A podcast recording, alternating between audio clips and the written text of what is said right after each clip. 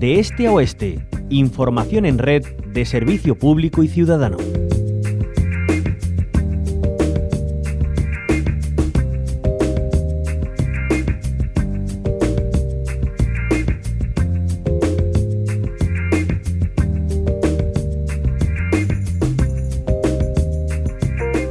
Este martes ha terminado en Dubái el encuentro del Comité de las Regiones de la Unión Europea. Ha sido la más concurrida de la historia de este evento con la asistencia de unas 100.000 personas, cuatro veces más que la anterior reunión celebrada en Egipto.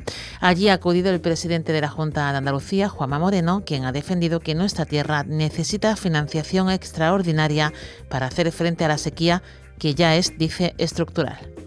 También reclamamos a la propia Unión Europea la, condición de singularidad hídrica, no solo para Andalucía, sino para aquellas regiones del sur de Europa, y en el caso de Andalucía, para poder seguir manteniendo nuestros niveles de progreso, de bienestar y también de protección a la naturaleza.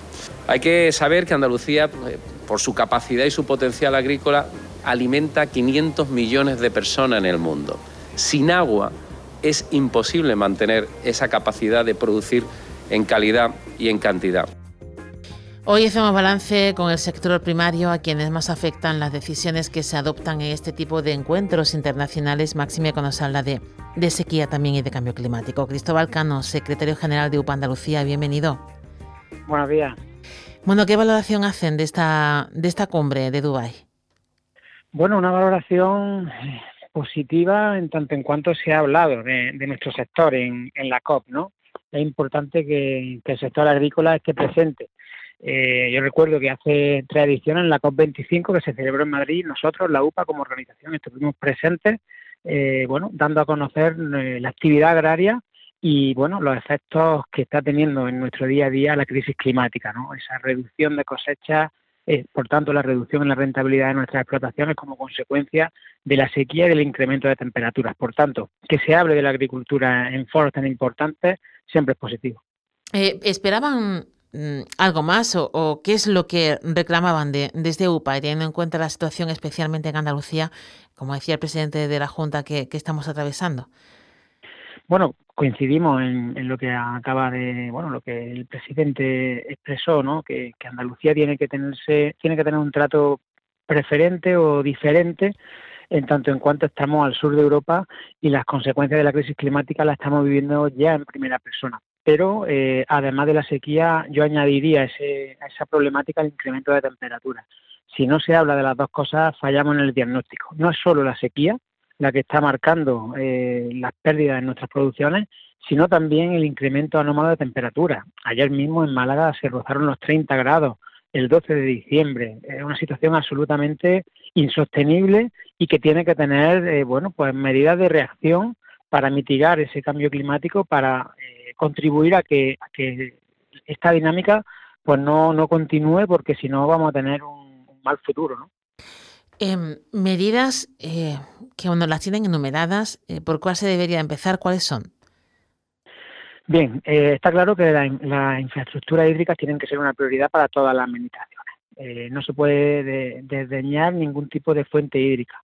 Me refiero a agua regenerada, desaladora a precios razonables para agricultores, también en balsas, balsas, pero junto a ese avance en infraestructuras tiene también que, eh, bueno, mm, producirse un debate sobre el reparto del agua, sobre un bien público escaso y que tiene que tener un destino hacia, hacia las explotaciones que mayor retorno social y económico tengan, que es la agricultura y ganadería familiar, y a cultivos también eh, que, bueno, que a baja dotación de riego, como puede ser, por ejemplo, el olivar tradicional, pues tiene una estabilidad y unas cosechas más que interesantes, ¿no? Insisto, eh, creación de infraestructuras sí, pero aparejado con un debate sobre un nuevo reparto del agua hacia donde hacia donde mayor eh, bueno repercusión tenga en, el conjunto de, nuestro sector ¿no?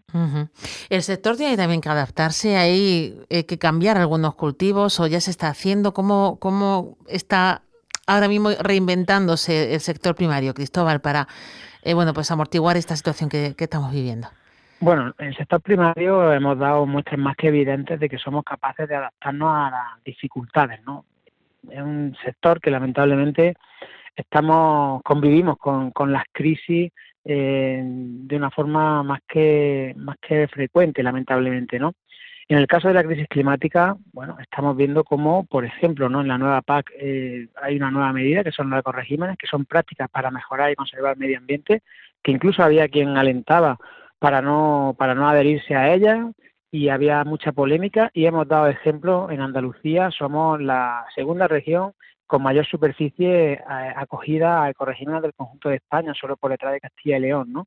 Y en materia de cultivos leñosos, por ejemplo, en, en olivar, viña o, almendros, las cubiertas vegetales vivas y cubiertas vegetales inertes para mejorar el suelo, pues han sido un ejemplo de cómo los agricultores las hemos solicitado y estamos manejando bien el suelo. Con esto te quiero decir, Carolina, que agricultores y ganaderos eh, somos receptivos, somos sensibles a adaptar nuestra forma de cultivo a variar las cosas, pero para eso necesitamos tiempo, necesitamos, eh, necesita formación y una cosa importantísima, recursos, recursos económicos para afrontar este cambio de modelo productivo que mantenga la rentabilidad de las explotaciones. Mm. Explotaciones que hay que aclarar, ¿no, Cristóbal? Que no, no estamos hablando de, grandes explotaciones, sino que eh, son, son, las pequeñas, ¿no? Las familiares y las medianas las que, bueno, pues eh, estéis realmente eh, reinventándoos y respetando el territorio. Haría falta también regular esto, eh, mirar realmente a por quien está en el territorio y fija la población y, garantiza el consumo, eh, porque bueno, también hay alertas ¿no? de en quién está cayendo, en qué manos está cayendo nuestra tierra, nuestros terrenos. Sí, hay una amenaza que es bueno que desembarquen en nuestro sector actores que nada tienen que ver con la agricultura y la ganadería tal y como la conocemos y como la hemos venido conociendo en los últimos años, ¿no? En ese sentido se tienen que dar pasos por parte de las administraciones para proteger el modelo, eh, el modelo que queremos, ¿no? Y bueno, hemos escuchado, de hecho, en el propio debate de investidura en las Cortes Generales, que en esta legislatura se va a poner encima de la mesa, se va a promover una ley de agricultura y ganadería familiar en el ámbito del conjunto de nuestro territorio, de España, ¿no? Es una ley que desde la UPA venimos exigiendo a las administraciones desde hace mucho tiempo, precisamente por lo que comentaban, ¿no? El sector eh, agrario es heterogéneo, eh, se dan, se están dando casos, ¿no? De desembarcos, como decía, ¿no? De, actores que, que, no son agricultores y ganaderos, hablando claro, eh, que vienen a especular con, con un bien tan preciado como la tierra, como la producción de alimentos y herramientas como esta ley de agricultura y ganadería familiar que se va a instalar o que se va a promulgar a nivel nacional y que nosotros también hemos exigido a la Junta de Andalucía que en el ámbito autonómico eh, replique y ponga en marcha una ley eh, en este sentido. Por ejemplo, en Castilla-La Mancha ya está vigente o en otros territorios como Aragón también y son herramientas que tienen que proteger y blindar al modelo mayoritario que es agricultura y ganadería familiar, que es la agricultura pegada al territorio y que más eh, bueno que más economía genera en nuestra en nuestro medio rural. ¿no? Eh, Cristóbal, ya por último, aprovechando que, te tenemos ahí, bueno, de nuevo eh, eh, están los semáforos rojos, ¿no? Llamando la atención sobre el precio de del aceite de oliva. Em, ¿Cuáles son las previsiones que tenemos con, con este producto tan andaluz? Bueno, pues lamentablemente las previsiones no son, no son nada buenas, no, no son nada buenas para nadie, no son nada buenas para el conjunto de la cadena alimentaria, porque nosotros como olivareros afrontamos una segunda campaña consecutiva con una caída brutal en la producción, ¿no? Eso, pues, evidentemente, eh, genera un drama económico y social en muchísimos pueblos de Andalucía y a partir de ahí, bueno, pues todo, todo es negativo, ¿no?